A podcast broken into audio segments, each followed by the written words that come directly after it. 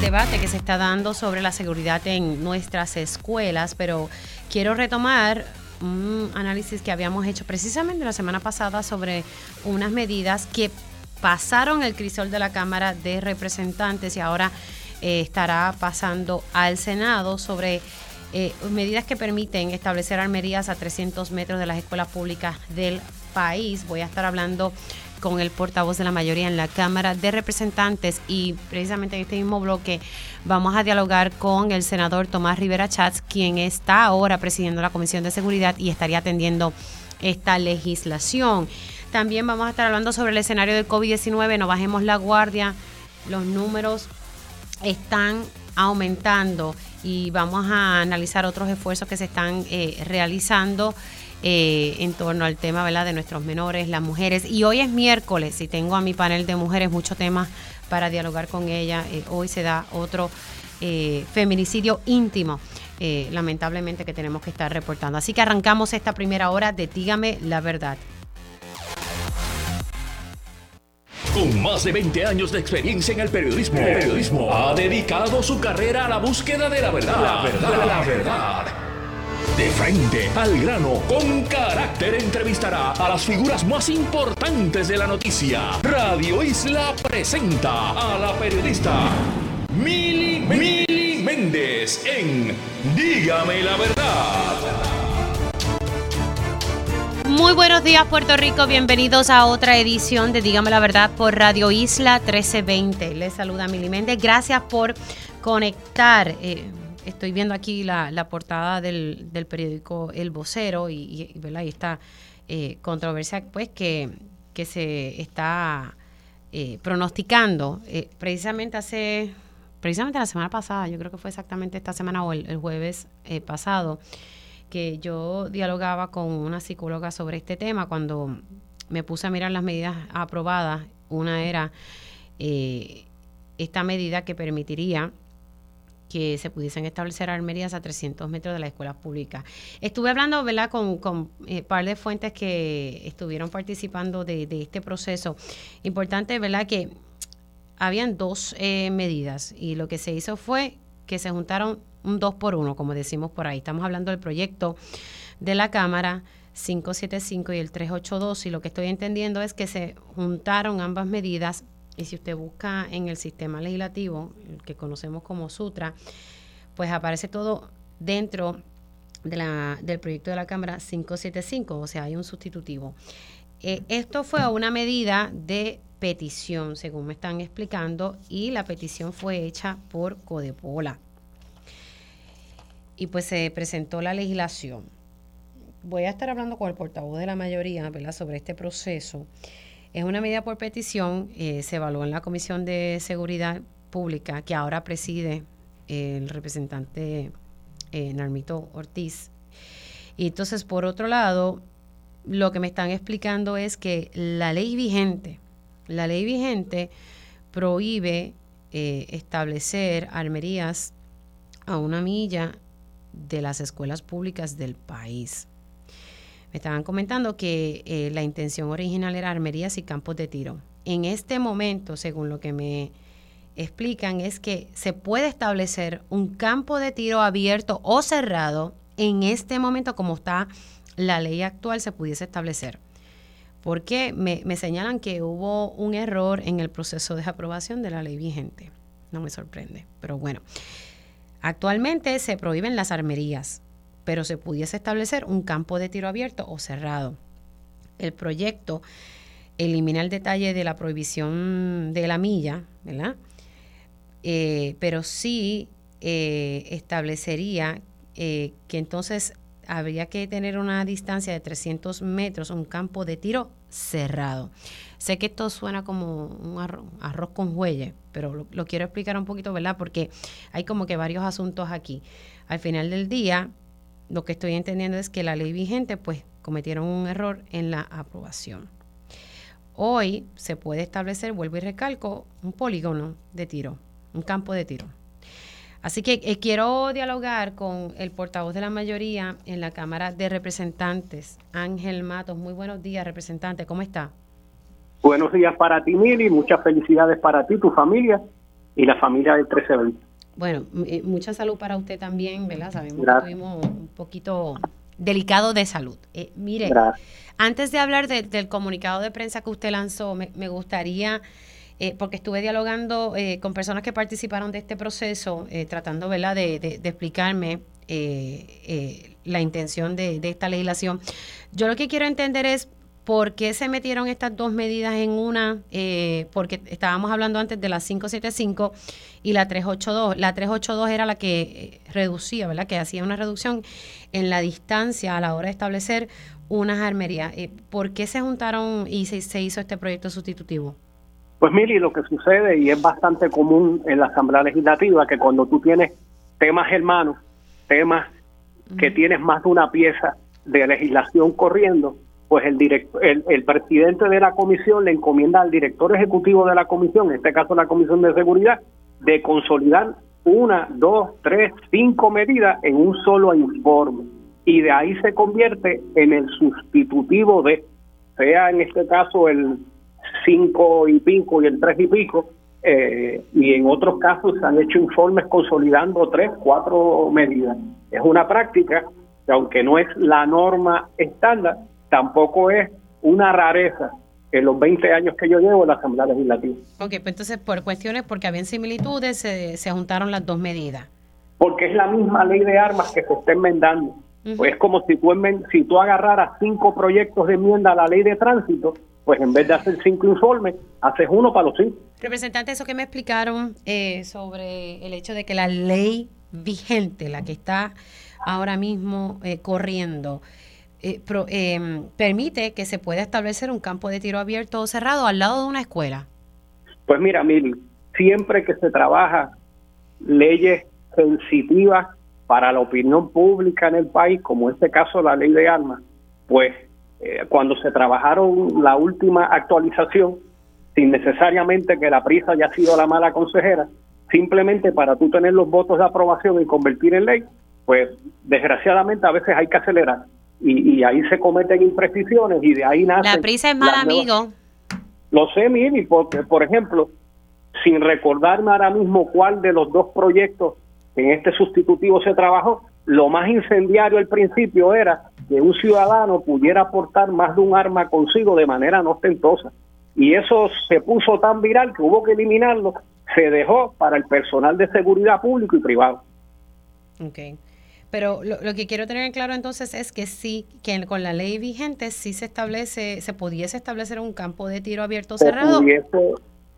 se pudiese establecer un campo de tiro abierto a poca distancia de una escuela, pero claro está, Mili, se puede establecer cumpliendo con todos los procesos de permisología, ¿verdad? Y, y las vistas públicas que la OPE impone en estos procesos.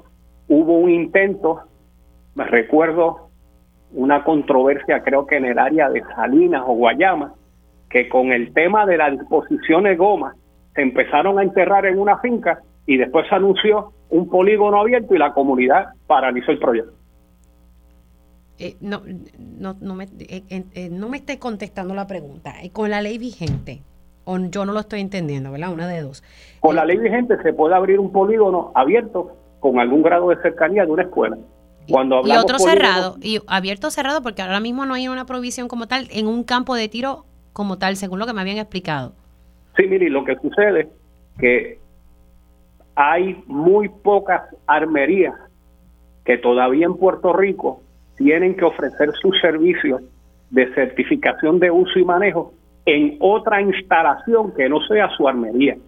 Hay armerías en Puerto Rico, una en el área de Cupey, otra en el área de Kennedy, que tiene el área de compra y venta de armas y en su estructura interior también tiene un área de tiro. Pues en esta enmienda me imagino yo que los proponentes lo que están tratando es de darle acomodo razonable a estructuras cerradas en donde hoy se venden armas y pudiera haber un polígono de práctica, aunque sea de, de dos, cuatro campos.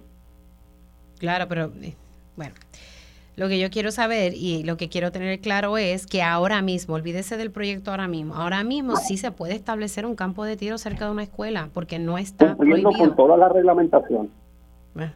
entonces, eso será otros 20 pesos. Pero entonces el proyecto eh, elimina entonces eh, la distancia de una armería de una escuela, que ahora mismo es a una milla, a 300 metros, pero también establece una distancia de un campo de tiro cerrado.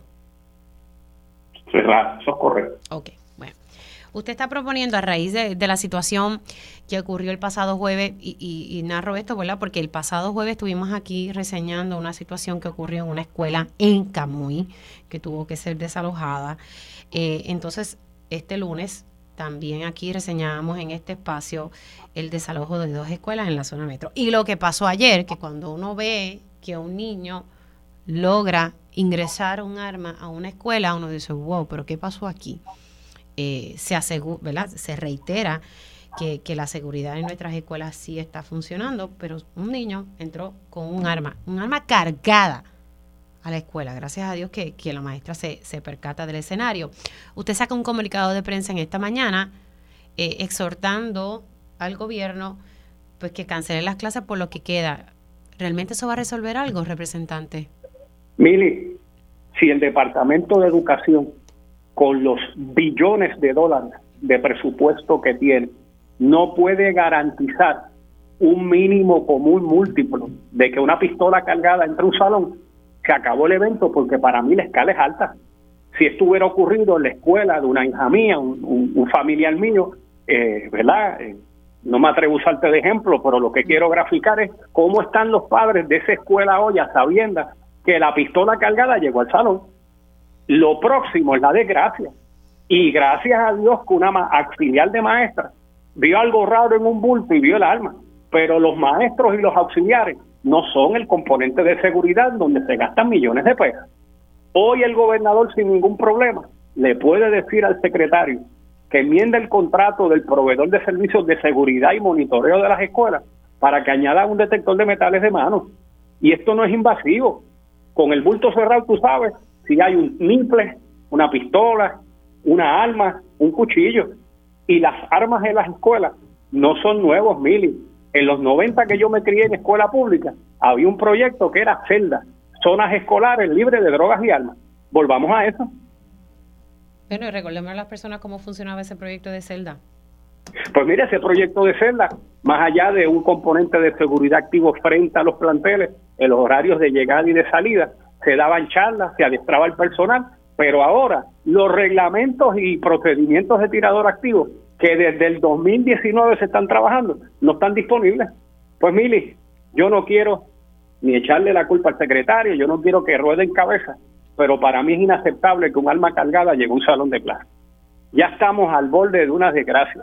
Claro, pero, pero la solución, representante, pero la solución no puede ser ah, cancelar la clase, porque si es así con ese temor, cancel, no podemos eh, cerrar las escuelas ante el peligro ¿verdad? que hay en este país y el problema de seguridad que tenemos.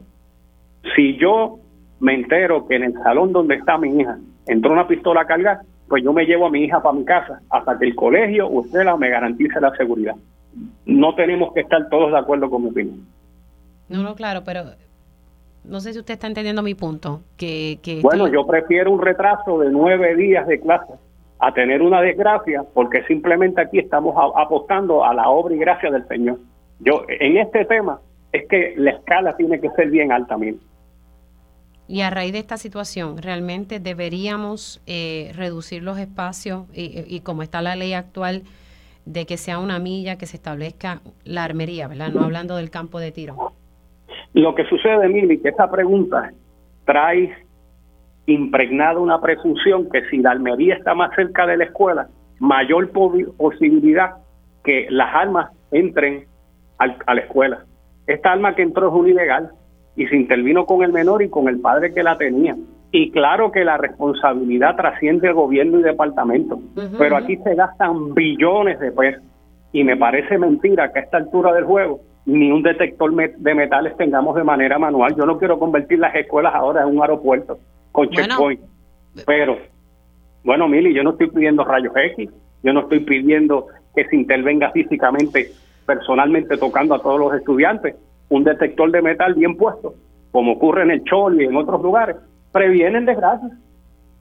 Bueno, vamos a ver en qué trasciende esto. Esta legislación pasó al, al Senado de Puerto Rico.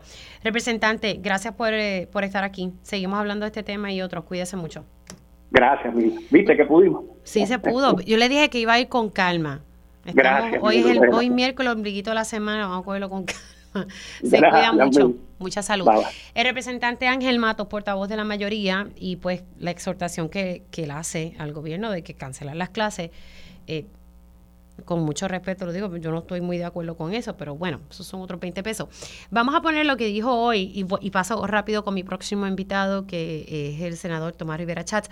Quiero repetir para ustedes lo que dijo el secretario de Educación aquí en Pegaos en la mañana. Mira, eh, eh, es una es una posibilidad, igualmente las herramientas, ¿verdad? El, nivel de el, el, el, nivel de intimidad al que tiene derecho un estudiante en una escuela es mucho más bajo, ¿verdad? Que, que fuera del, del plantel escolar. Eh, así que, ¿verdad? Son son herramientas que sí tiene la escuela, son herramientas que se pudiesen llevar a cabo. pero yo creo que el ambiente escolar, ¿verdad? No, no propicia necesariamente eso, salvo que uno tenga sospecha o que haya una comunidad con un alto riesgo.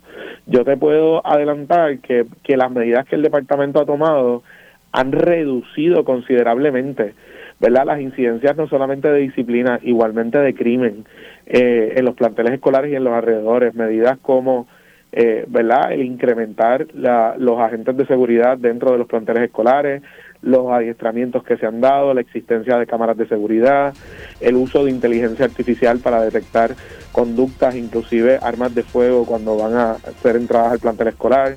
Así que son medidas que realmente nos han dado muy buenos resultados. Yo no quisiera, ¿verdad?, que el pánico necesariamente nos inundara por estas situaciones que hemos estado viviendo, situaciones que requieren seguirse atendiendo, ¿verdad? Seguir dándole capacitación a las escuelas, seguir dándole otras herramientas a las escuelas y que ese temor nos inunde y, comencemos a inundar eh, de cosas a las escuelas como detectores de metales, como un cateo diario y que realmente el ambiente se convierta en uno más similar a lo que puede ser una prisión que a un, que a un ambiente escolar. Ahí ustedes escucharon al secretario de Educación en Pegados en la Mañana eh, y pues haciendo un llamado, ¿verdad? Que no, no se busca crear un pánico. Y la realidad es que uno no, no, no quiere crear eso mismo, pero sí yo creo que es un buen momento para reflexionar eh, sobre el escenario de nuestras escuelas públicas en distintos eh, ¿verdad? factores, ¿verdad? el factor de seguridad, factores sociales, entre otros. Tengo al senador Tomás Rivera Chats en línea telefónica, él es el presidente de la Comisión de Seguridad, quien va a estar a cargo de llevar a cabo vistas públicas de este sustitutivo, el 575, que ahora pasó al Senado. Buenos días, senador, ¿cómo está? Muy bien, buenos días para ti, Mili, buenos días para tus compañeros y compañeras, y un saludo muy afectuoso a la audiencia. Bueno, hablemos un poquito sobre eh, eh el debate que hay sobre esta legislación que ahora pasa al Senado. Eh, usted ya tiene en agenda llevar a cabo vistas públicas, vi lo que posteó en sus redes sociales de que se va a llevar a, a cabo vistas públicas. ¿Ya tiene una fecha en particular, senador? No, no tenemos fecha porque hemos eh, lo que hicimos fue enviar solicitudes memoriales a diferentes eh, instituciones y ciudadanos y personas que están interesados y son entendidos en la materia.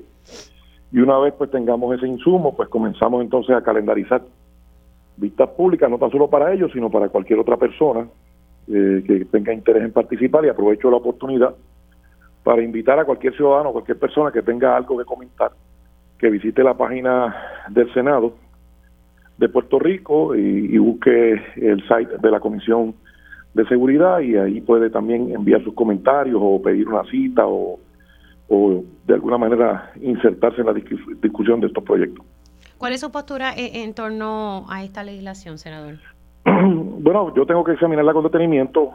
He visto que ahora, al parecer, el issue más, digamos, sensitivo es la ubicación de la Almería si está a 300 metros o a qué distancia, eh, me parece que es el issue. Sí, sí, porque actualmente las armerías eh, no se pueden, hay una prohibición en la ley vigente de una milla y esto se bajaría a 300 metros, pero otro issue que también me plantean y me parece interesante es que ahora mismo con la ley vigente se puede establecer un campo de tiro abierto o cerrado.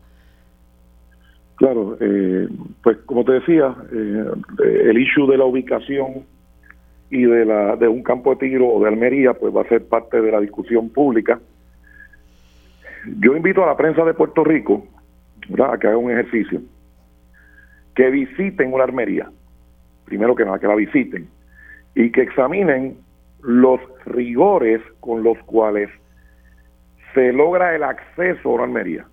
Así que, digamos, un socio de un club, una persona que tiene una licencia para portar armas que pasa por un filtro ¿verdad? que incluye las autoridades de orden público en Puerto Rico, para lograr acceso a la almería eh, hay unos controles muy rigurosos antes de lograr acceso a la almería. Así que ese punto, pues, es algo que vamos a examinar con detenimiento.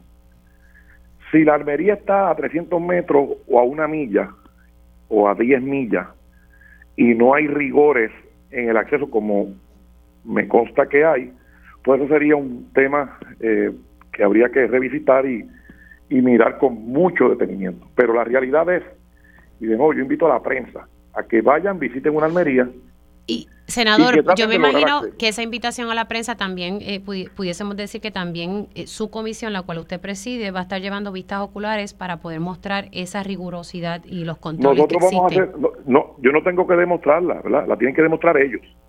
La tienen que demostrar las Sí, pero como parte del proceso legislativo, sí se pueden hacer vistas oculares. Claro, se pueden hacer vistas oculares y se puede hacer todo y vamos a entender esto con profundidad. Lo que ocurre es que eh, a veces pues se trata de escandalizar o se trata de presentar de manera sensacionalista un dato, ¿verdad? 300 metros. Y entonces uno pues tiene que hacer la comparativa, presentarle el dato a la gente para que entonces la gente, ¿verdad? Internalice cómo es que se maneja esto en las almerías, porque entrar a una armería no es como entrar a una farmacia, que tú abres la puerta o entras por la puerta y ya.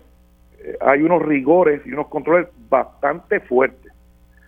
Si deben aumentarse, si debe prohibirse totalmente la presencia de menores, pues eso es un punto a discutir, es un punto a evaluar. Lo mismo en los campos de tiro. El acceso, el rigor para el acceso es intenso, es intenso. Así que cuando yo escucho a gente que habla de los 300 metros, pues entonces favorecen la legalización de la marihuana, por ejemplo, no importa dónde estén los menores, pues tú dices, pues de, qué se trata esto, ¿verdad? Eh, yo creo que el tema de las armas es un tema que siempre va a generar controversia, que siempre va a polarizar, pero nosotros vamos a dar amplia oportunidad a todos los sectores para que participen y evaluaremos la medida que, regresó de la Cámara para, para tratar de hacer la mejor ley posible. ¿Usted favorece la legislación o no tiene una postura sobre, sobre la misma?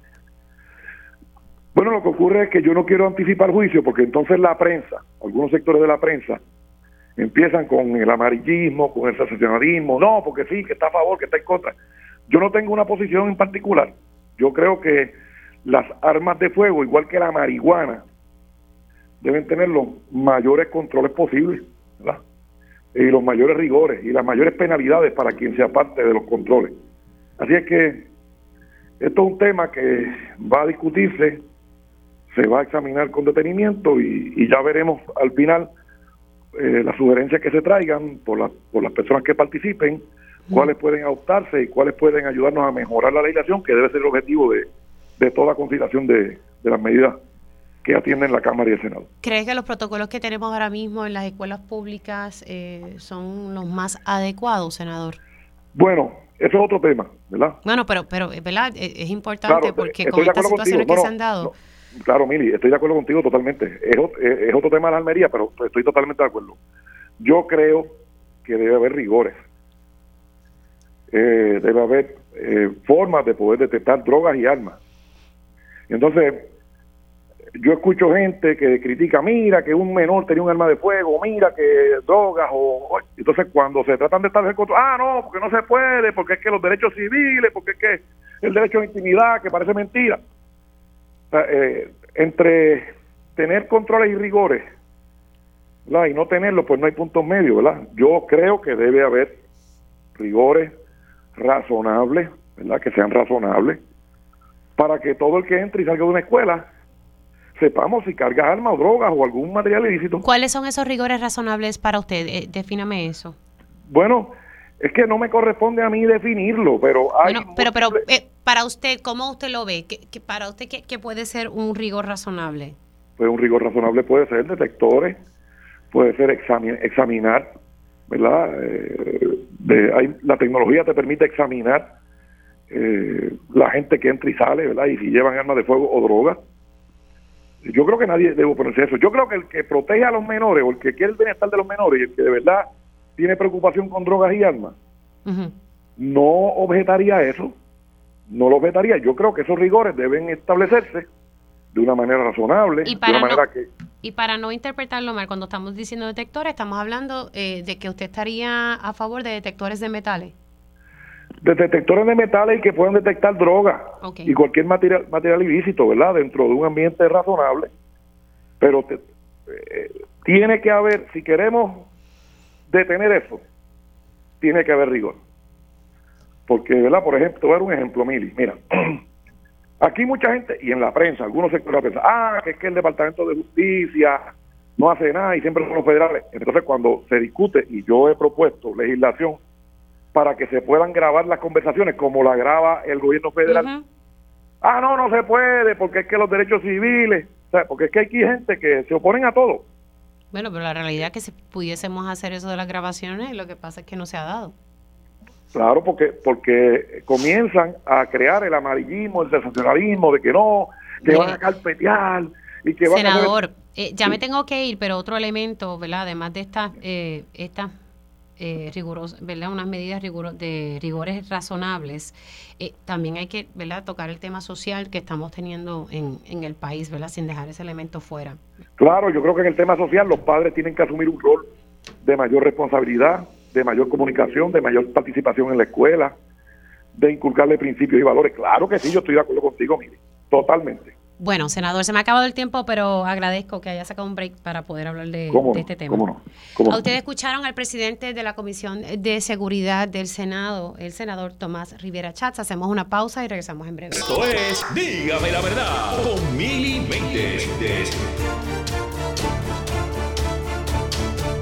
Y ya estamos de regreso aquí en Dígame la Verdad por Radio Isla 1320. Les saluda Mili Méndez. Gracias por conectar. En el pasado segmento pues hablamos un poco eh, sobre dos temas, ¿verdad? Y, yo creo que son temas que, pues van atados de la mano y es el hecho de la situación, los tres escenarios que han pasado en menos de una semana en las escuelas del país.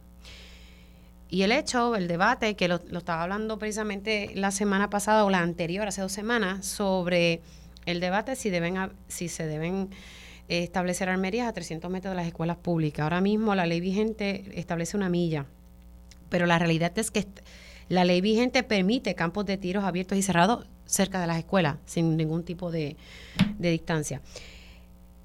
Me decía el senador Tomás Rivera Chats que él invita a la prensa a, que vaya a las armerías para ver, para que vean la rigurosidad. Y pues dentro de nuestra conversación le decía yo a él que sí, que yo también esperaba que el Senado hiciera una vista ocular para también demostrar esa rigurosidad, esos controles que actualmente, según él me sostiene, existen en las armerías. No lo dudo, de verdad. Yo me daré la tarea de dar una, vuelta, una vueltecita, pero también el Senado, como parte de su labor legislativa y del proceso de vistas públicas, pues pueden llevar a cabo una vista ocular. Y aquí hay, hay, muchos elementos. En el panel de mujeres a las 11 voy ¿verdad? A, establecer este tema y hablar con las compañeras. Y, y pues el senador sí eh, dijo aquí que dentro de esas medidas, eh, de, de esa deben haber rigores razonables. Para él, pues me dio dos ejemplos. Pues hacer eh, ¿verdad? un tipo de cateo con tecnología, me habló de detectores de metales o, y detectores de drogas, no me lo limitó solamente a, metales. Pero bueno, tenemos otro escenario, el COVID-19. Los casos están aumentando. Eh, muchos hemos bajado la guardia, yo me voy a incluir, ¿verdad? Eh, ya yo retomé nuevamente de andar con mi mascarilla siempre y con mi hand sanitizer en la, en la cartera, porque la realidad es que vemos cifras que están aumentando. A las 12 el Departamento de Salud siempre actualiza la, cifra, pero eh, según la información que ellos proveen, eh, promedio de casos confirmados 278, esto con prueba molecular, promedio de casos probables 1112, se reportan 16 muertes. Hay que ver eh, los números que que publique luego del mediodía el Departamento de Salud. Hospitalizados los adultos, 207. Tenemos 20, nueve casos, 29 casos de niños hospitalizados. Y si mi memoria no me falla, los que están en, área, ¿verdad? De, de, cuidado delicado, ¿verdad? Eh, serían como tres, si estoy entendiendo aquí esta cifra. El punto es que no bajemos la guardia, tenemos que, cuidarnos ante este escenario. Eh, el COVID no se ha ido y se suma a eso la situación de la influenza y otras eh, condiciones respiratorias, etcétera. Tengo en línea telefónica al doctor Marcos López del Puerto Rico Public Health Trust. Él es el, la persona que está a cargo de las áreas de investigaciones. Doctor, buenos días, ¿cómo está? Buenos días, Mili. Muchas gracias nuevamente por la oportunidad. gerente de investigación del Puerto Rico Public Health Trust, el Fideicomiso de Salud Pública. Bueno, a raíz de, esta, de este escenario, eh, ¿qué usted observa, qué le preocupa en este momento con, con lo del COVID-19? Bueno, me preocupa, me preocupa que la positividad está bien alta. Esto me preocupa también de que, de que hemos bajado la guardia y también me incluyo. Eh, como que nos estamos llegando a un estatus de confort por el hecho de que ya no se está utilizando mucho la mascarilla tampoco. Y también me preocupa el hecho de que estamos esto en estos momentos ya pasamos eh, las cifras de los umbrales que establece el Departamento de Salud para los casos de influenza y los casos de influenza están bien altos también. Así que esto, todas esas cosas eh, son bien preocupantes. Ayer, como tú misma mencionaste, tuvimos 16 muertes reportadas. Esas no fueron todas de ayer. Lo, lo, lo triste de todo esto es que todas las personas que murieron eran personas mayores de 60 años esto, así que todavía estamos viendo el mismo panorama que vemos de que de que el COVID-19 a nuestras personas mayores de edad usualmente les da y a las personas que les va a tocar desafortunadamente por sus comorbilidades y demás, pues eh, en muy poco tiempo estamos hablando de que a veces en menos de siete días una persona es diagnosticada y eventualmente fallece. Así que eh, todavía estamos teniendo este panorama y bastante preocupante y tenemos que tomar cartas en el asunto. De las cifras que usted tiene, eh, ¿la tasa de positividad es cuál? La tasa de positividad que tenemos en el día de hoy es de 21.6%. Es, es, es la tasa de positividad al momento con pruebas moleculares. ¿Cómo estaba la semana pasada para hacer una comparativa? En la semana pasada estaba más o menos igual, estaba con 21.5, de verdad no ha bajado mucho. Desde, desde, el primer, desde el principio de diciembre está la tasa de positividad está fluctuando entre 20 y 22%. Okay, Así que, ¿Cuándo, ¿cuándo fue el punto más bajo que tuvimos? Es para poder hacer una comparativa de cómo ha aumentado dramáticamente ¿verdad? la tasa de positividad, si es que realmente son los números lo que reflejan. Sí, en esto aproximadamente para mediados de octubre, para mediados de octubre, como la, segunda semana de octubre fue en, este pasado trimestre, fue cuando tuvimos la, la tasa de positividad más baja y estaban aproximadamente como en un 14.5% con pruebas moleculares. Así que de verdad la tasa de positividad en realidad ha estado bastante alta, relativamente alta, esto desde que llegó Omicron. De verdad que no ha bajado mucho. Además de Omicron, ¿hay alguna otra variante que esté pululeando por ahí? No, la verdad, eh, nosotros detectamos una variante recombinante que es la XBB, que eso esto ya ha estado reportado, eso es un caso que entiendo que es un caso más aislado todo lo demás son estos linajes de Omicron. Esta variante Omicron eh, ha sido una variante bastante interesante desde el punto de vista científico porque de verdad la forma en que evoluciona esto es como si tirara hijos todos casi todos los días.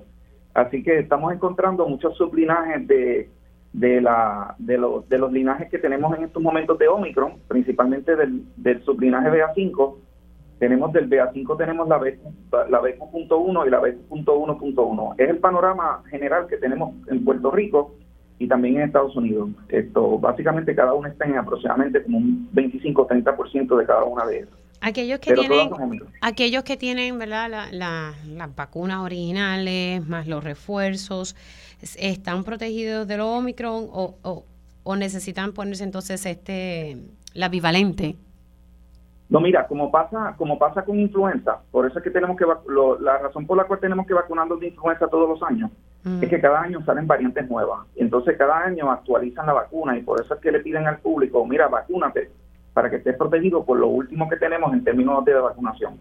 Con eh, lo que pasa con COVID-19 es que hasta eh, los últimos refuerzos no la bivalente estaban obteniendo una vacuna que estaba optimizada para la variante original, que era la que vino de la China. Ahora, la bivalente está optimizada para qué? Para darte un refuerzo de esa variante original que te va a cubrir esto Delta y te va a cubrir las otras estos variantes que hemos tenido, pero también se optimizó específicamente para Omicron.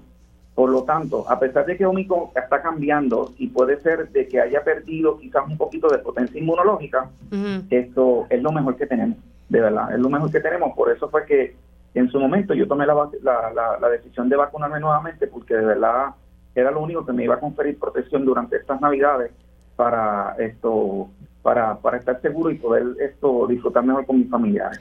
Ahora, debemos retomar nuevamente las mascarillas, pese que en un momento dado el CDC y aquí el Departamento de Salud, pues que no hay que usarla, pero la realidad es que debemos retomar esa, esa rutina que teníamos antes. Definitivamente, mira, esto con la positividad que tenemos, no sabemos cómo están las situaciones. Eh, si hay situaciones donde tú no puedas controlarlo, estás con personas que no, no sean conocidos tuyos que, que, vas a estar interaccionando, lo mejor es que todavía utilicen la mascarilla y obviamente las medidas de higiene bien importantes.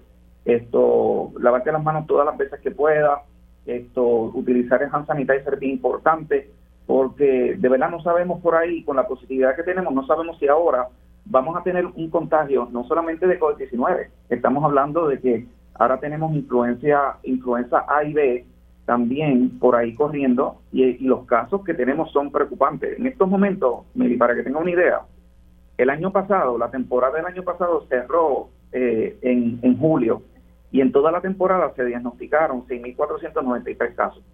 Al momento, en el día de hoy, que no vamos ni en el pico de la temporada que usualmente ocurre a mediados de enero, ya llevamos en esta temporada 8.835 casos diagnosticados y eso, hay muchos que ni se diagnostican porque influenza la gente la pasa como si fuera una monda.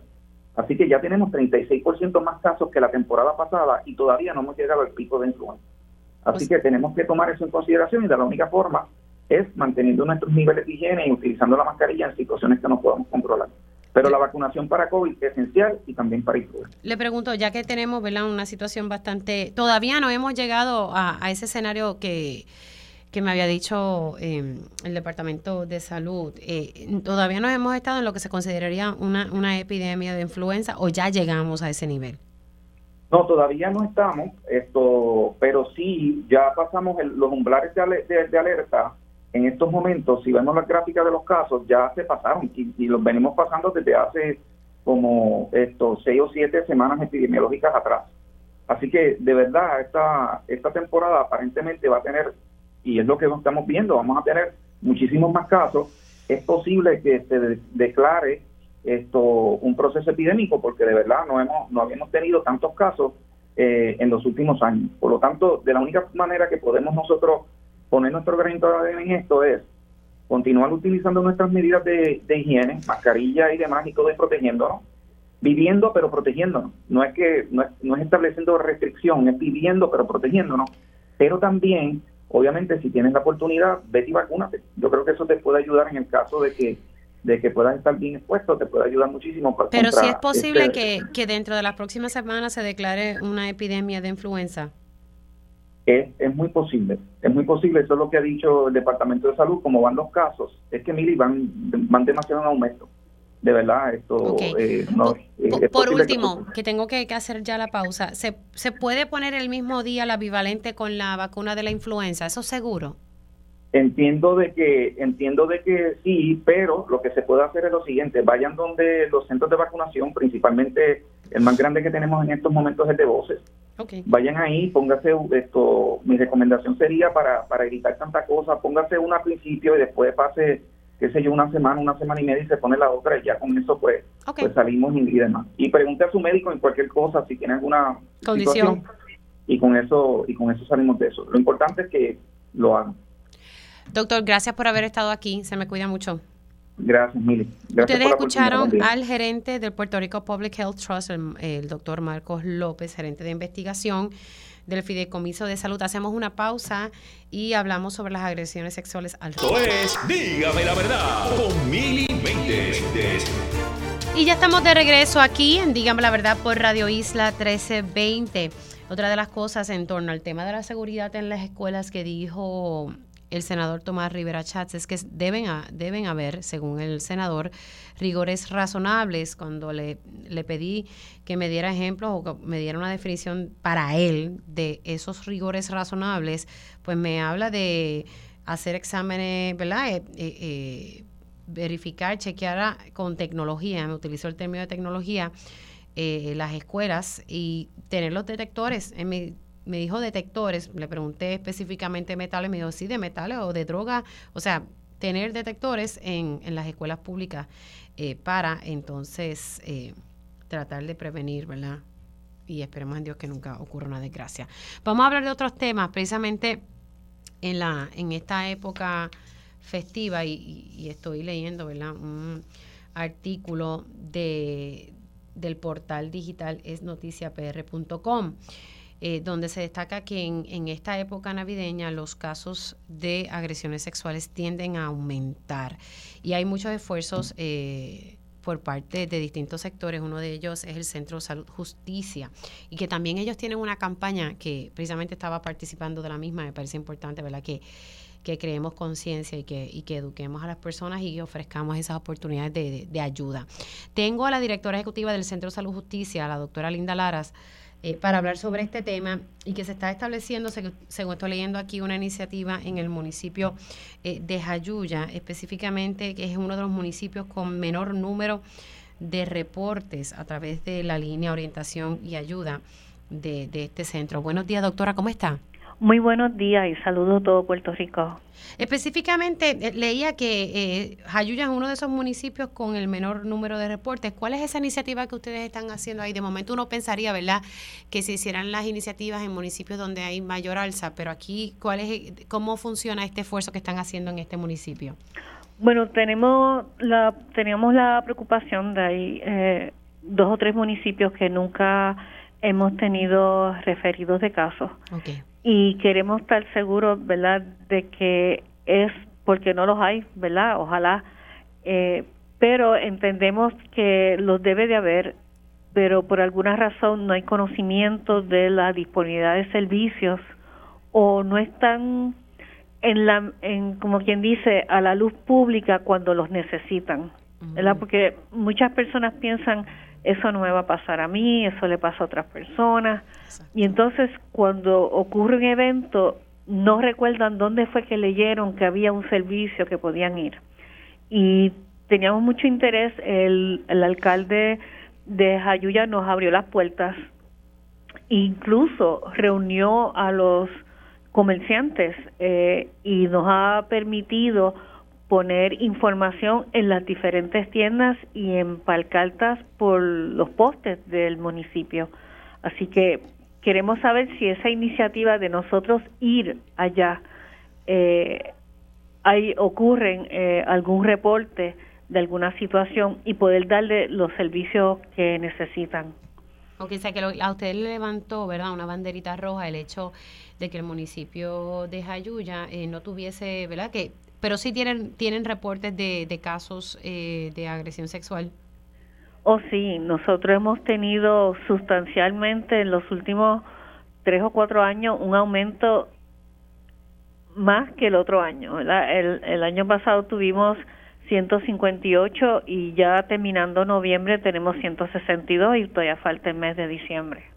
Ok, pero estos, estos, estos reportes son a nivel nacional o estamos hablando de este municipio en particular para tener No, a nivel de Puerto Rico. Nosotros recibimos participantes de todo Puerto Rico. Ok, claro, pero más o menos para el municipio de Jayuya, porque cuando me estaba explicando la razón por la cual están eh, iniciando esta, ¿verdad? este proyecto, son en esos municipios como que han tenido muy pocos referidos y eso le levantó bandera a ustedes para iniciar estas iniciativas con los municipios. Eso es correcto. Queremos eh, llevar, tener mayor presencia, eh, por si es que las personas no conocen que hay servicios disponibles, ¿verdad? Porque a veces las distancias o porque están todos en San Juan o están en la costa, pues se le hace difícil a las personas moverse. Nosotros vamos a ir con nuestra unidad móvil allá a Jayuya el alcalde nos invitó a participar del encendido y eso nos da una oportunidad de llegar a más personas. ¿Qué otros municipios ustedes observaron que tienen muy pocos referidos? Mayormente son del área de la montaña, no, no quiero mencionarlos específicamente porque estamos en conversación con los alcaldes y el mismo alcalde de Jayuya, pues al abrirnos esta puerta, otros se han interesado a que también nos movamos allá. Así que tenemos muchos municipios en, la zona montañosa eh, que no, no, no, han recibido ustedes en la línea. Eh, bastante referido. Así que ahora volvamos a los números que me estaba diciendo a nivel nacional, si me puede entonces volver a explicar. Me ha dicho que, que ha visto un aumento bastante dramático, pudiésemos calificarlo de esa forma. Sí, eh, nosotros ¿verdad? atendemos de toda la isla, atendemos turistas, atendemos personas de la milicia. No tenemos, el único criterio es, ¿verdad?, es haber tenido alguna experiencia de violencia sexual y desear los servicios. Y luego de la pandemia, pues hemos tenido un aumento sustancial. Nosotros nos preparamos para atender como mucho 129 casos por año, porque los casos tardan en procesarse, ¿verdad? En, sanar.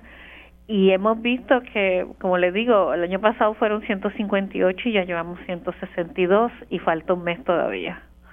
O sea que es mucho más de lo que nosotros cómodamente pudiéramos atender. Así que estamos haciendo eh, ¿verdad? Eh, esfuerzos mayores para poder darle los servicios a las personas. Pues sí, hay un aumento bastante dramático porque si usted me dice que usualmente ¿verdad? el promedio son 129 por año, en el 2021 se, por lo menos se reportaron a ustedes 158 y, y, no ha acabado el año y hasta ahora, hasta, hasta el mes de noviembre vamos a decir 162, falta diciembre pues sí, sobrepasamos esa cifra del año pasado. Sí, y nos hemos estado en conversación con otras organizaciones, ¿verdad? Hay muchas organizaciones y todas ellas están expresando también. No sabemos si hay un aumento de casos o hay un mayor conocimiento. Y por eso nos preocupa de esas áreas donde hay muy pocos reportes, estar seguro de que el conocimiento esté allí. ¿verdad? Porque si no hay casos, pues fantástico, qué bueno. incluso aprender, porque, ¿verdad? ¿Cómo es que no hay tantos casos?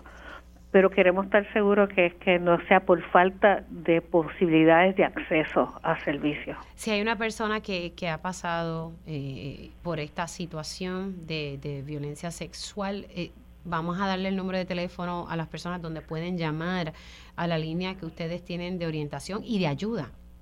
Sí, esta línea, eh, hay varias líneas eh, 24/7 en Puerto Rico. La línea de nosotros en particular eh, permite texto para aquellas personas que no desean hablar en el momento y nosotros eh, tenemos como norte toda persona que llame y se le coordina un servicio cercano donde están ellos, porque no tiene que ser con nosotros. Siempre pedimos permiso para darle seguimiento porque no queremos que las personas se nos pierdan en el trayecto de la búsqueda de ayuda. El, el número, y gracias por permitirnos compartir, es el 787-337-3737. Vamos a repetir. 787-337-3737. Ahí usted también puede mandar un mensaje de texto, ¿verdad? Eh, si está en una situación bastante delicada y nosotros queremos asegurar, ¿verdad? Si le referimos a algún servicio de ayuda, que la persona recibió lo que necesitaba, porque si no le, le buscamos otro. No, no queremos soltarla con un referido y más nada, sino queremos darle seguimiento. Doctora, gracias. Gracias por Muchas gracias a ustedes y feliz Navidad. Igualmente para usted, la doctora Linda Laras, directora ejecutiva del Centro de Salud Justicia. Ya sabe que si usted está en una situación de, ¿verdad? de algún tipo de agresión sexual, violencia sexual, se puede comunicar o textear al 787 337 3737. Hacemos una pausa y al regreso mi panel de mujeres. Voy con mi panel de mujeres en esta segunda hora de Dígame la verdad.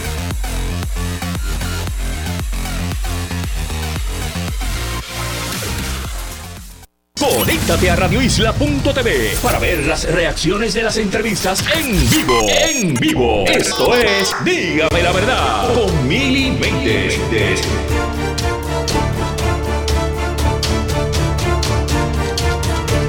Y ya estamos de regreso aquí en Dígame la Verdad por Radio Isla 1320. Les saluda Mili Méndez. Aquí el compañero Penchi nos ha traído unos dulcecitos exquisitos. El lugar es Nata, en la plaza de mercado en Ponce. Penchi sigue subiendo para acá y con las manos llenas. de verdad que muy rico, así que me dice Penchi que son jóvenes empresarios que han montado este negocio, así que gracias a en la plaza de mercado en Ponce. Ponce, Ponce y lo demás.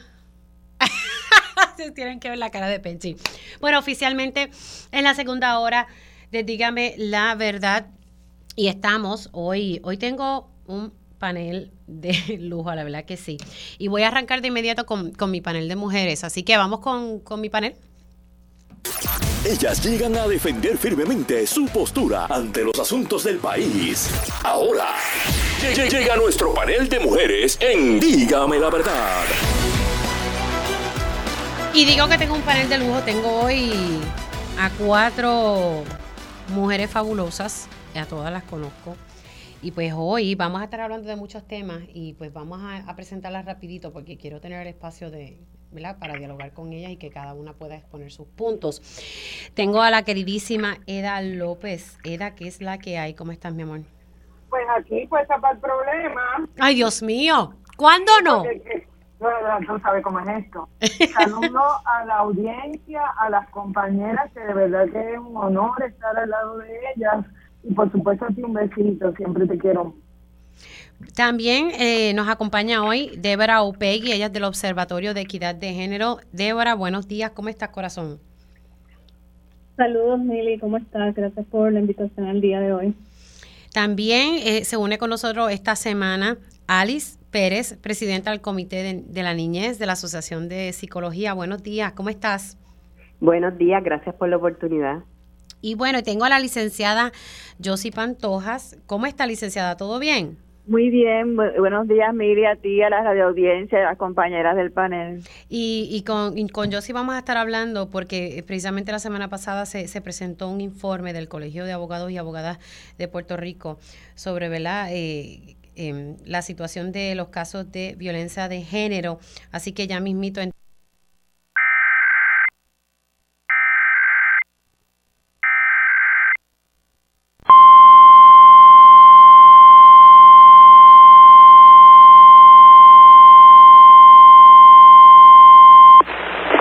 El Servicio Nacional de Meteorología en San Juan interrumpe la programación regular de esta emisora para realizar la prueba semanal del sistema de alerta en emergencias para Puerto Rico y las islas vírgenes estadounidenses.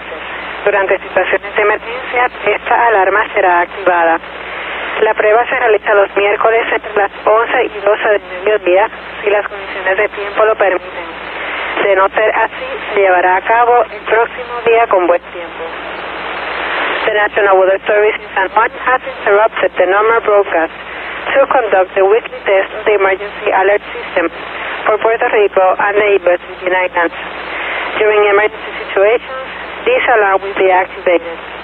This test is conducted every Wednesday between 11 and 12 noon. If weather conditions are unfavorable, the test will be done the next good weather day. Now we return to our regular programming. Ahora regresamos a nuestra programación regular.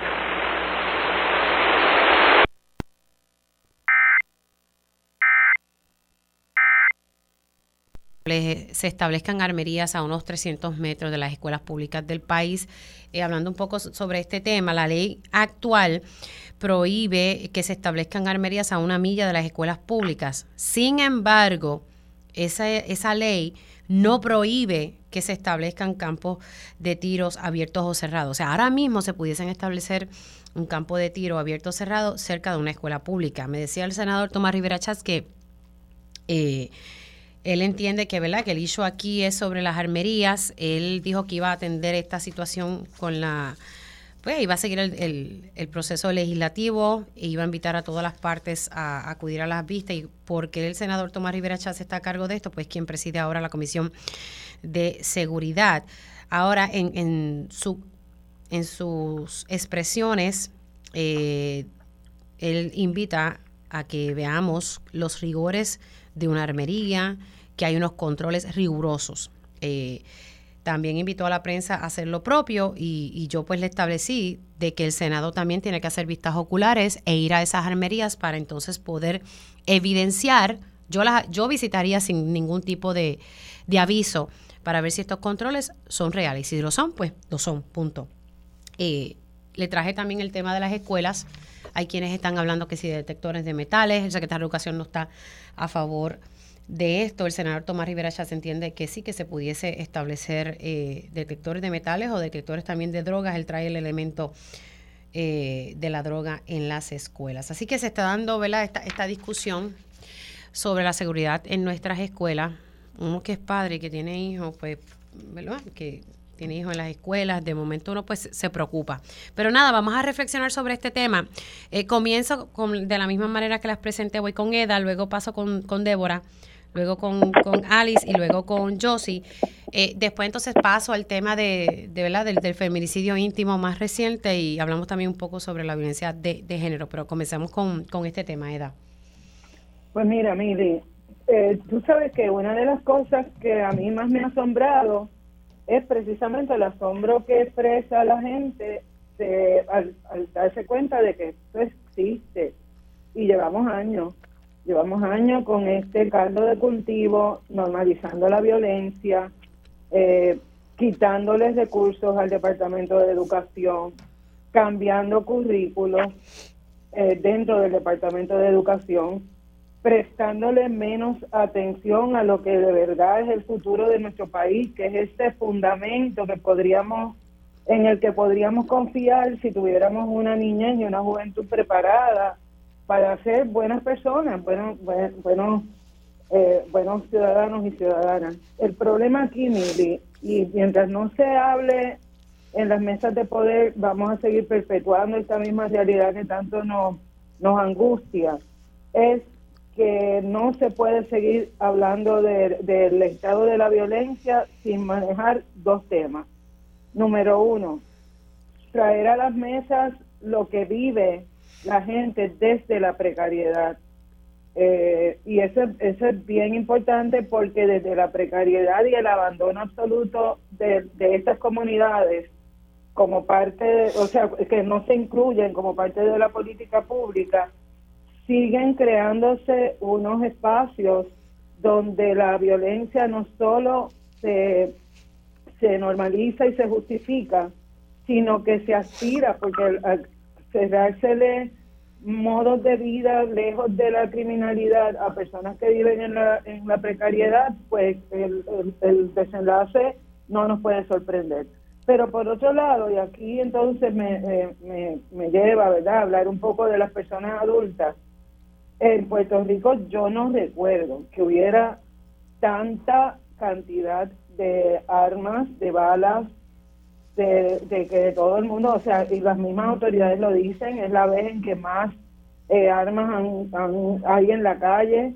Yo he visto casos de violencia doméstica donde las personas agresoras tienen armas largas con licencia y, y la, la realidad es que el país sigue propiciando el que haya esta es un es un milagro para mí es un milagro que aquí no haya estallado una eh, profusión de, de, incidentes más violentos todavía, porque aquí casi toda la población conoce a alguien o tiene un arma. Así que a mí me parece que nos están tocando la puerta para que realmente nos sentemos a reflexionar si una de las cosas que se está importando a Puerto Rico de parte de Estados Unidos, que, que es esa normalización de la violencia a través de las armas de fuego, también nos traiga las masacres tan terribles que, que ocurren allá. Yo creo que es momento de que, como dice Denis Márquez, estamos ante una emergencia en el manejo de los menores, pero además en una, un desamparo de parte del Departamento de Educación que parece no atender eh, esa realidad que viven nuestros estudiantes. Voy a pasar con Débora Opegui, del Observatorio de Equidad de Género. Eh, pues mira, yo estoy muy de acuerdo con todo lo que acaba de decir Eda y simplemente agregaría, a mí me preocupa mucho que escuchando Rivera Chat y que el discurso que se esté manejando sea sobre traer detectores de metal a las escuelas es como eh, comenzar a militarizar los espacios de las escuelas, es comenzar a tratar a los, a los niños y a los jóvenes como si fueran delincuentes.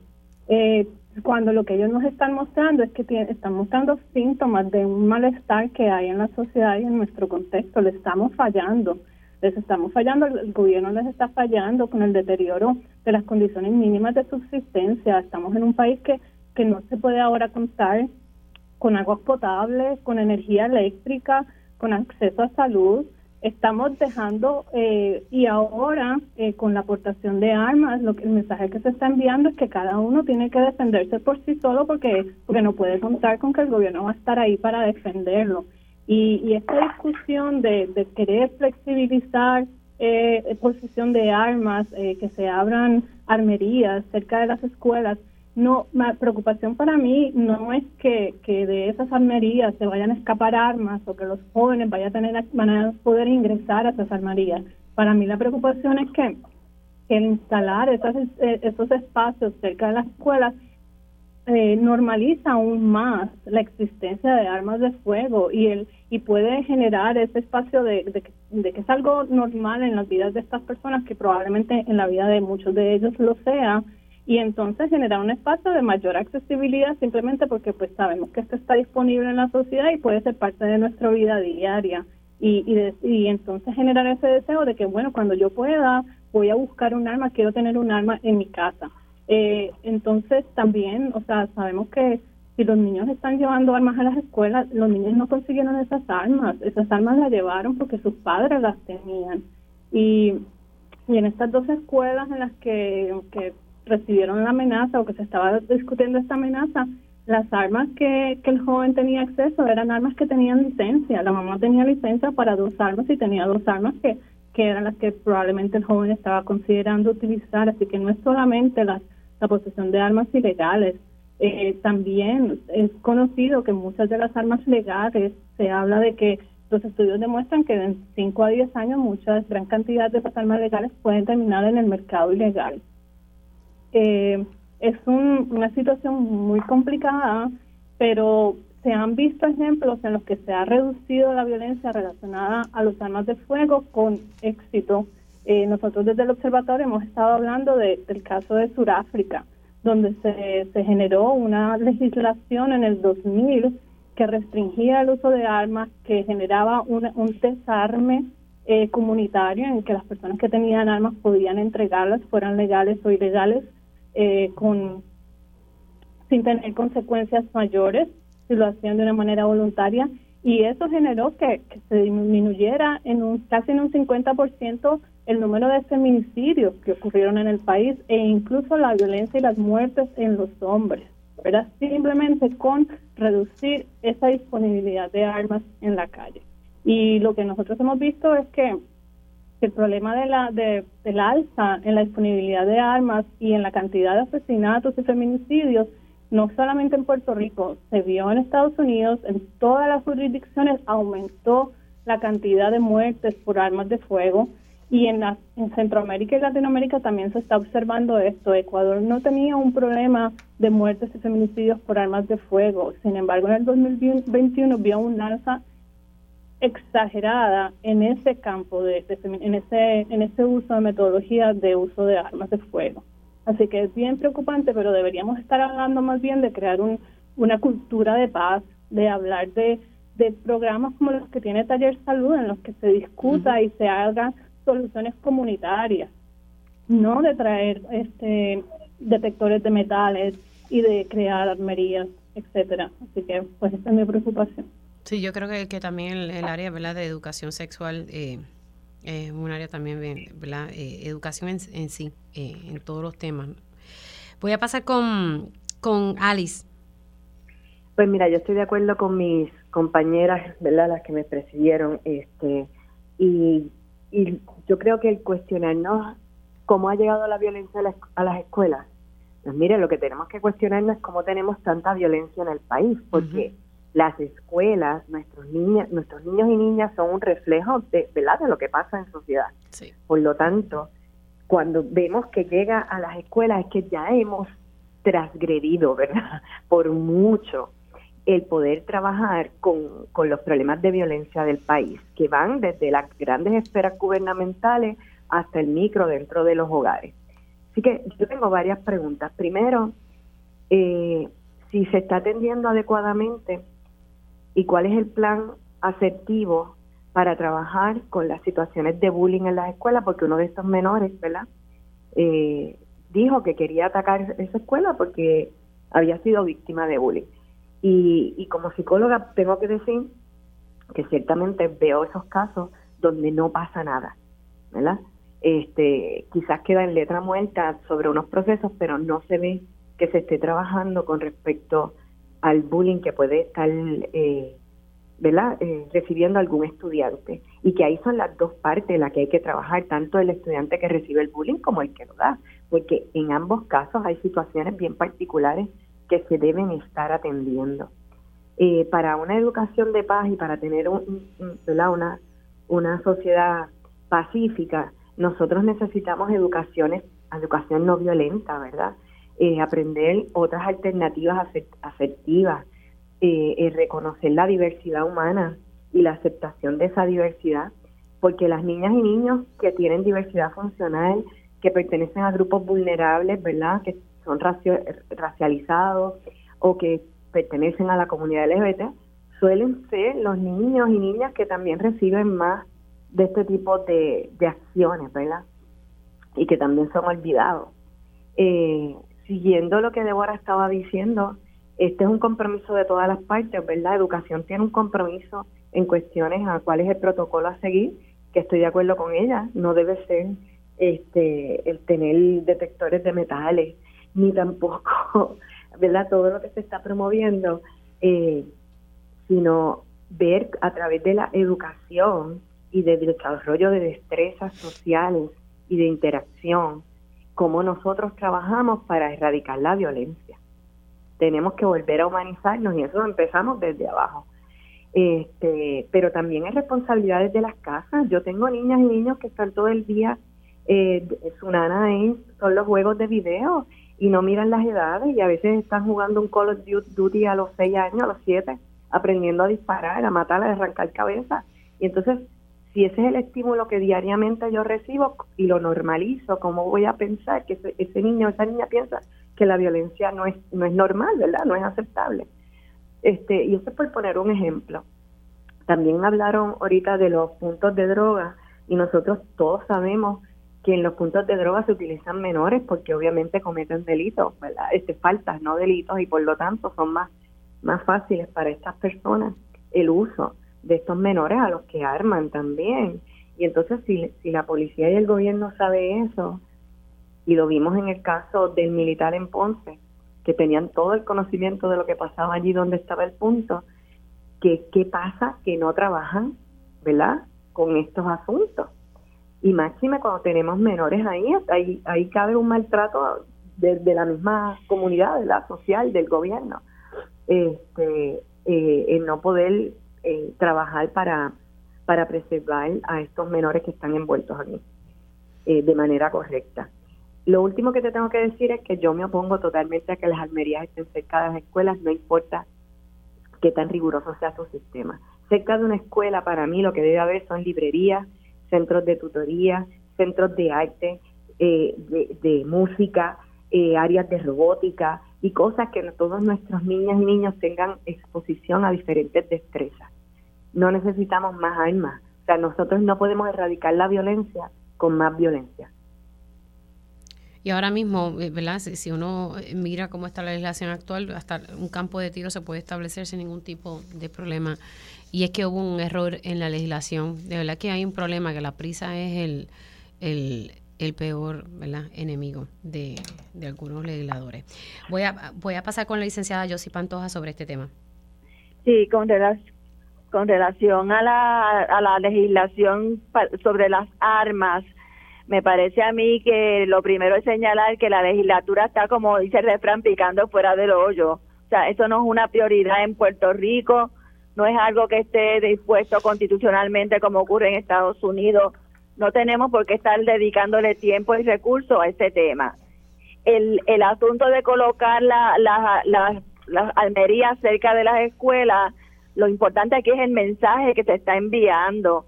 O sea, como que esto es lo natural, esto no, esto es algo normal en nuestras vidas y ese es el mensaje que se le está enviando al estudiantado. De manera que estoy totalmente de acuerdo contigo en que esto es inadecuado, esta legislación. Sobre, sobre el, el aspecto de colocar detectores de armas o de drogas en las escuelas, estoy totalmente en contra.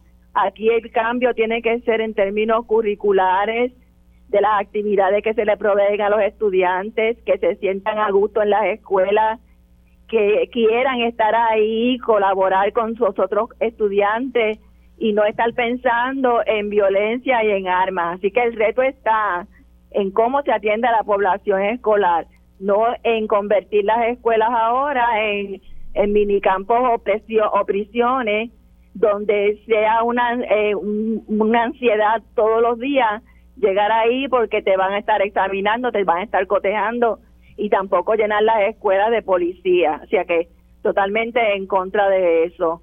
Ya se ha demostrado que la mayor parte de los feminicidios se cometen con el uso de armas de fuego, así que el mensaje está ahí claro. Tenemos que trabajar en contra de eso.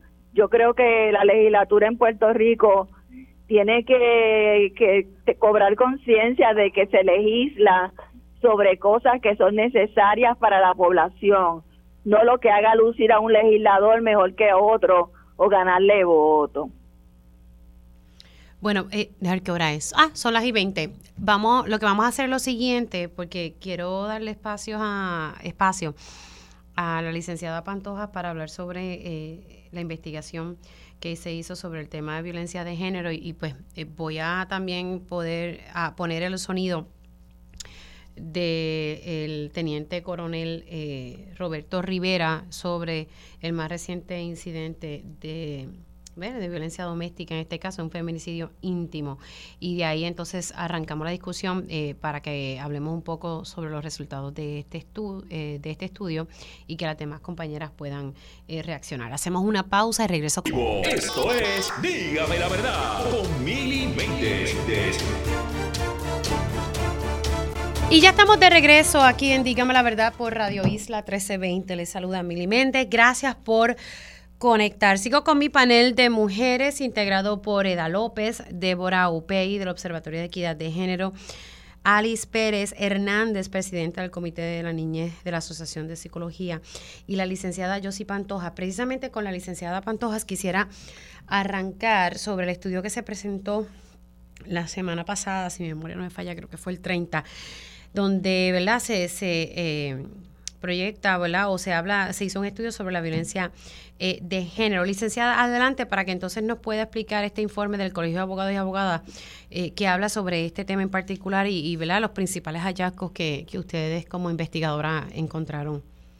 Sí, ante la grave situación de violencia de género en Puerto Rico en enero del 2021, la Junta de Gobierno de la institución aprobó una resolución para crear esta comisión especial que investigara, evaluara, documentara eh, los patrones y las causas de la violencia de género en Puerto Rico y sugiriera recomendaciones.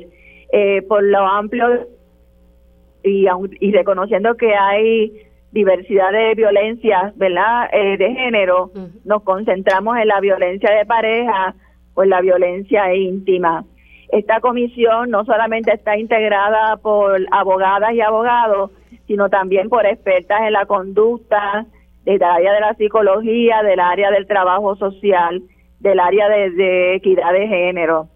Y tuvimos eh, una metodología múltiple, celebramos eh, vista pública, hubo una investigación que se llamó No es cáscara de coco, que estuvo a cargo de la doctora Yerin Vázquez Pagán, que también es eh, trabajadora social y que e entrevistó eh, sobrevivientes de violencia, intercesoras y otras personas que les ofrecen servicio.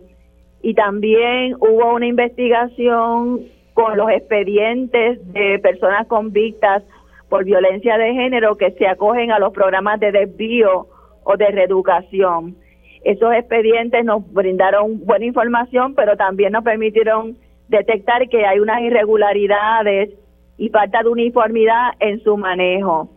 Y en tercer lugar, eh, hicimos eh, entrevistas a, jefas y jefes de agencias, eh, de diferentes agencias que tienen que ver con el issue de género y obtuvimos muy buena información también.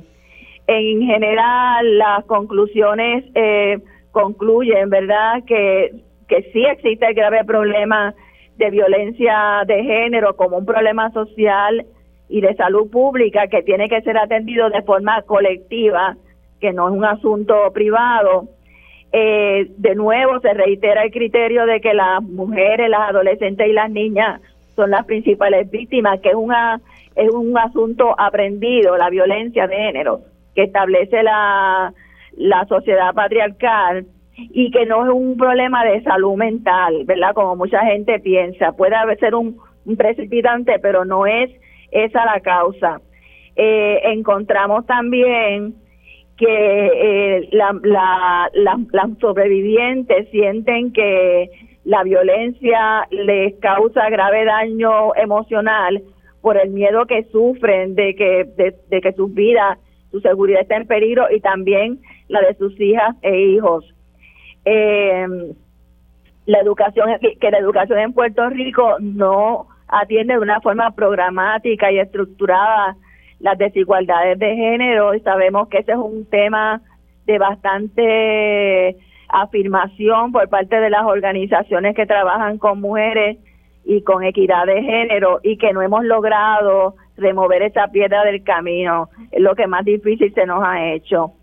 Eh, también eh, que la violencia de género eh, afecta principalmente a las sobrevivientes eh, en términos de feminicidio se utilizan en un gran número de casos mayoritariamente armas de fuego. Por lo tanto, las armas son un, indicador de letalidad, precisamente el tema que estábamos discutiendo anteriormente, y que eh, la violencia en las relaciones de pareja ocurre en todas las estratas socioeconómicas eh, aunque en algunos casos, por ser más vulnerables, puede ser que las personas con menos, eh, menos privilegiadas económicamente eh, tengan un impacto un poco mayor.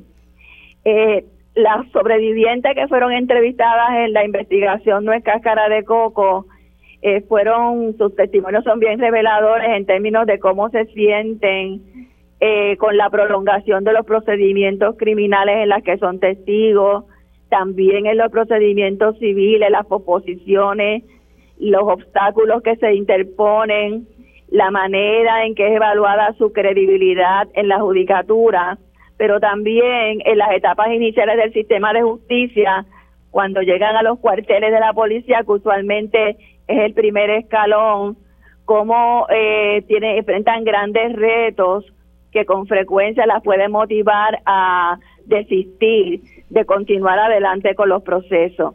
Encontramos también que hay un, una falta total de supervisión en los programas de reeducación y de desvío, que la Junta que supervisa esos programas está incompleta.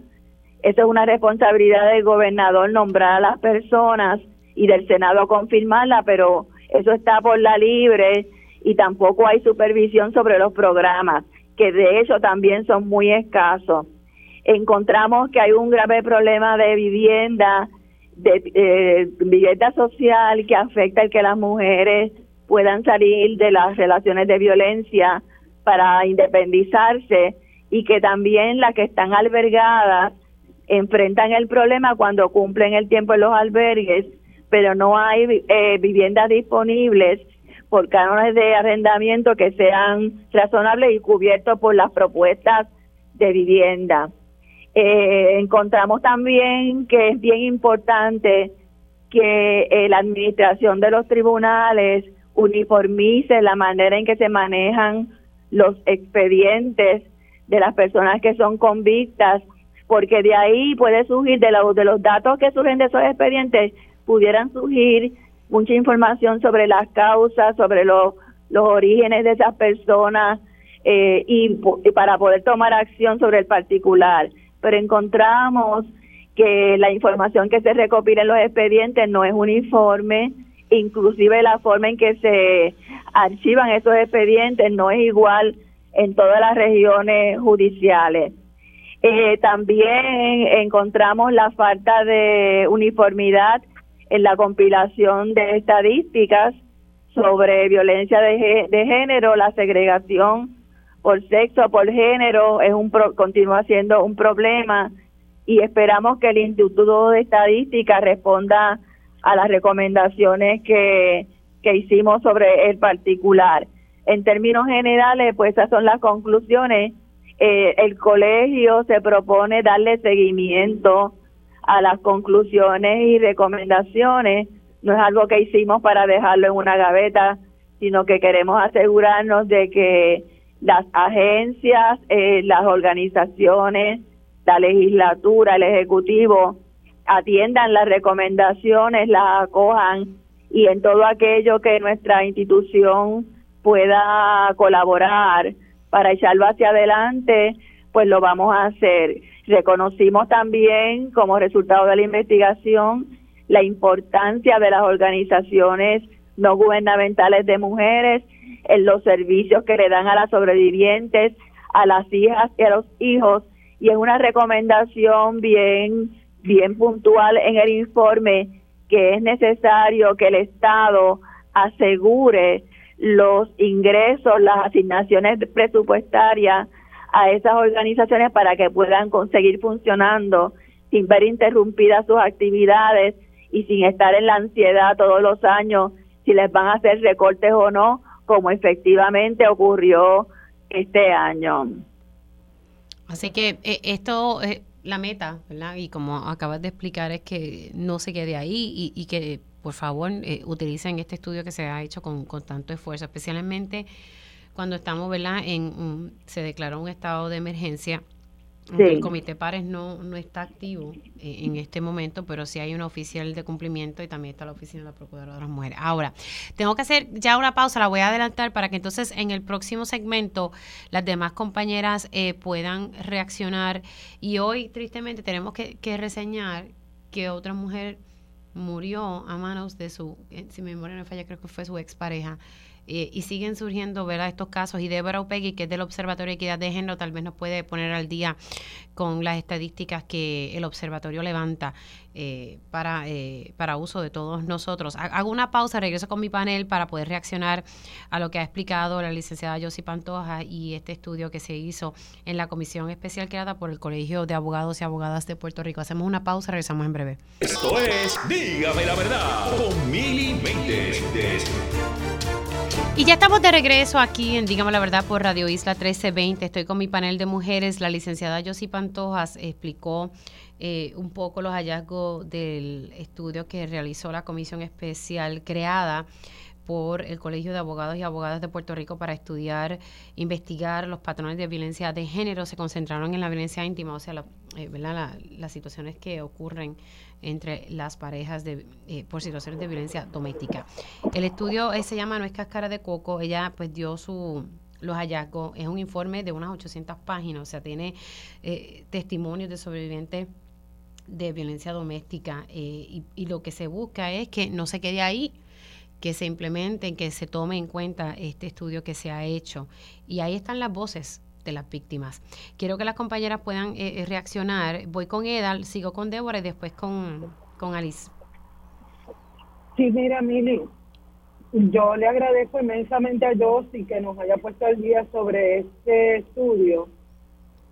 Y eh, puedo dar fe de que eso es lo que encontramos en la calle las personas individuales, ¿verdad? No institucionalizadas, que ofrecemos apoyo y acompañamiento a las víctimas sobrevivientes de violencia, de diferentes tipos de violencia, pero en específico de violencia doméstica.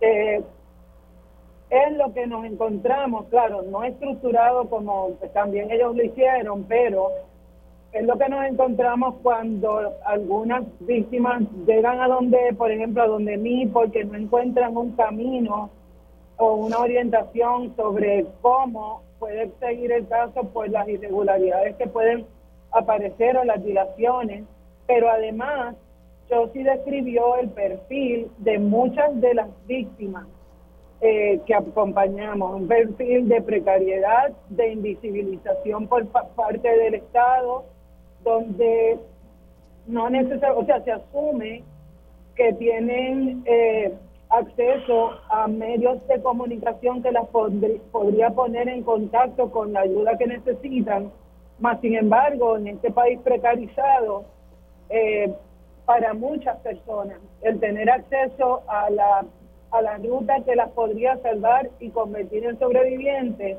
es un camino de mucho privilegio, de mucho privilegio y, y, de, de, poca accesibilidad precisamente porque se articula desde el privilegio que no ve a las personas racializadas, a la niñez que no llega al departamento de la familia.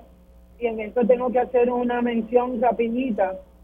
En el 2013, cuando entró Italia Colón al departamento de la familia, encontró que Yanicia Irizarri no había atendido más de 37 mil querellas de abuso o sea que ahora eh, estaba rondando el número de 10 mil y pico, pero en el 2013 fueron 37 mil.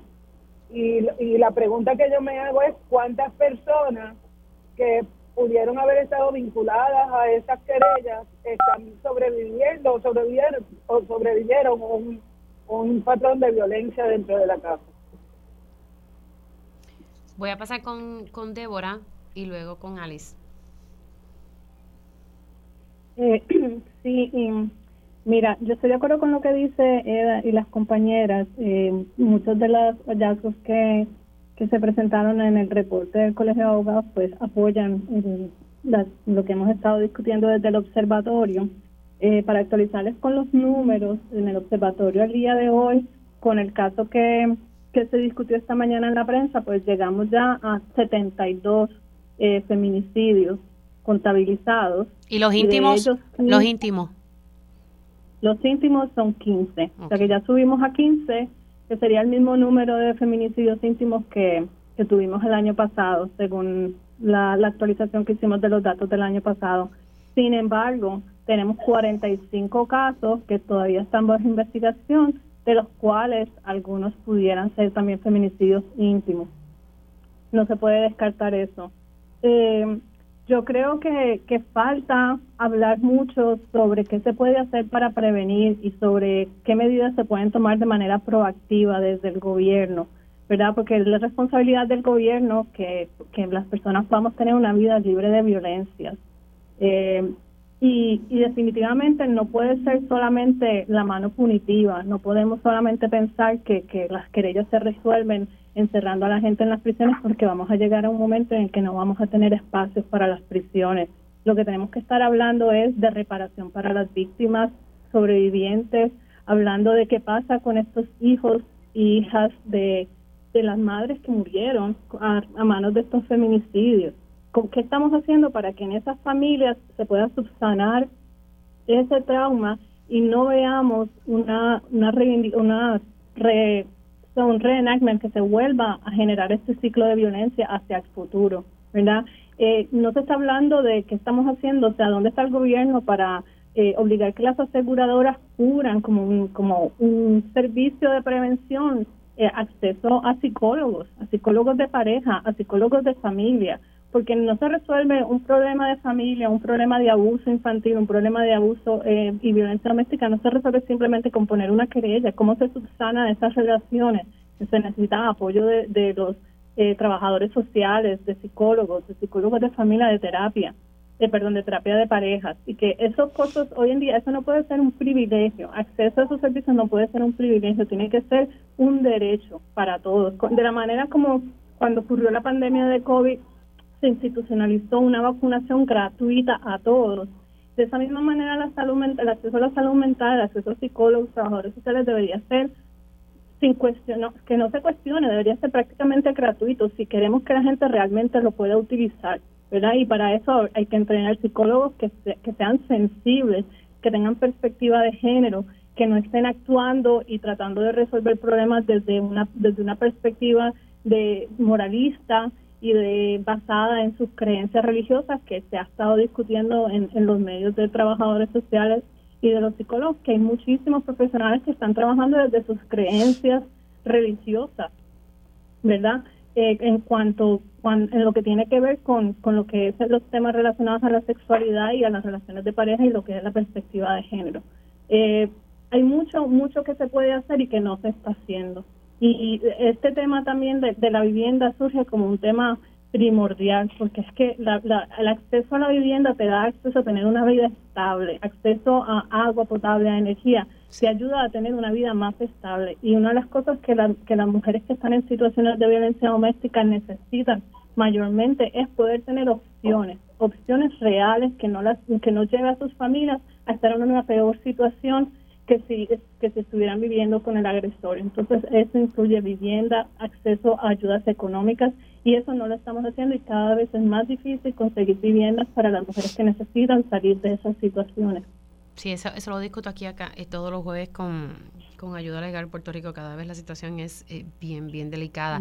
Voy a pasar con Alice para que los minutos que quedan, que ella pueda expresarse sobre, sobre este tema y, y el, estu el estudio que se hizo y, la situación también de los feminicidios íntimos, que ya vamos por 15, tristemente, en lo que va de año. Alice. Pues, pues, mira, yo estoy de acuerdo con mis compañeras y yo entiendo que le debemos poner ¿verdad? mayor peso a la educación y a desarrollar destrezas de convivencia sanas, como dije antes. O sea, es parte de la base de todo. Este, en cuanto a las relaciones de pareja, nosotros vivimos en un país que obviamente no se da educación sexual y la educación sexual, uno de sus puntos principales es trabajar con las relaciones interpersonales, ¿verdad? Cómo yo me llevo conmigo misma y cómo me llevo con el otro, cómo me relaciono. Este, aquí lo minimizan todo a que se va a estar trabajando con coito con posiciones y realmente la educación sexual es algo sumamente amplio y que es parte del desarrollo de cualquier ser humano y así es como lo tenemos que ver y que ayudaría muchísimo también a, minimizar muchas de estas situaciones que, nosotros vemos aquí.